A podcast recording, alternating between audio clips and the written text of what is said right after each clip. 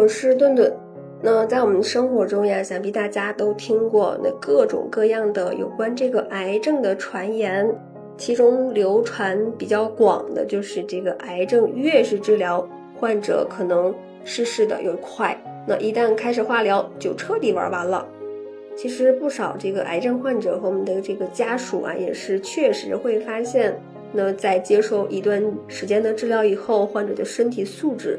也确实变得越来越差，也是越来越虚弱。那也正是因为种种癌症的表象，那让很多人都对这个癌症的治疗方式产生了怀疑，认为癌症都是一种绝症。那治疗仅仅只是为了浪费患者的金钱，最终的结局呢，不过就是人财两空而已。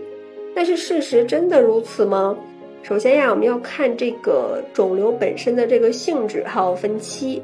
那癌症愈后效果到底如何？主要还是要看这个肿瘤的恶性程度以及它的这个嗯病理分期。那通常情况下，越是分化程度比较低的这个恶性肿瘤，它的发展速度可能就越快，那愈后呢也就越差了。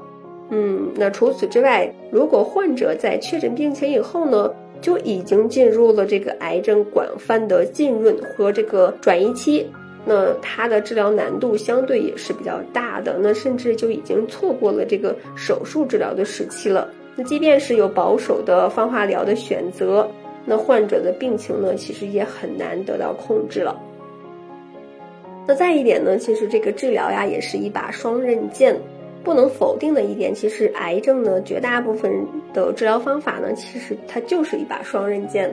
那他们在杀死癌细胞的同时，也可能会造成我们身体的损伤。你比如说，那手术可能会造成身体的创伤，那放化疗呢会产生一定的副作用等等。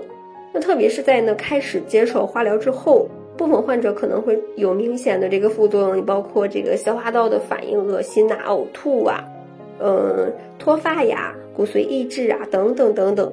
这个都会让患者看起来比较虚弱，那就会让患者跟家属会误认为这种是治疗的无效结果。其实事实上呀，这个放化疗所产生的副作用都是短暂的。那我们在停止放化疗一段时间之后呢，它的副作用也就会消失不见。我们再一个呢，就是这个过度医疗了，这也是这个临床上最为常见的一个问题。那毕竟癌症的背后。有死亡威胁，所以呢，很多患者都会要求医生尽力给自己医治。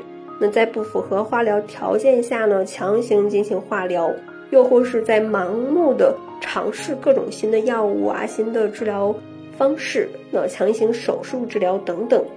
那这些过度治疗其实都是在透支这个机体的免疫力，让身体变得越来越脆弱，甚至呢可能会促进癌症的进一步发展。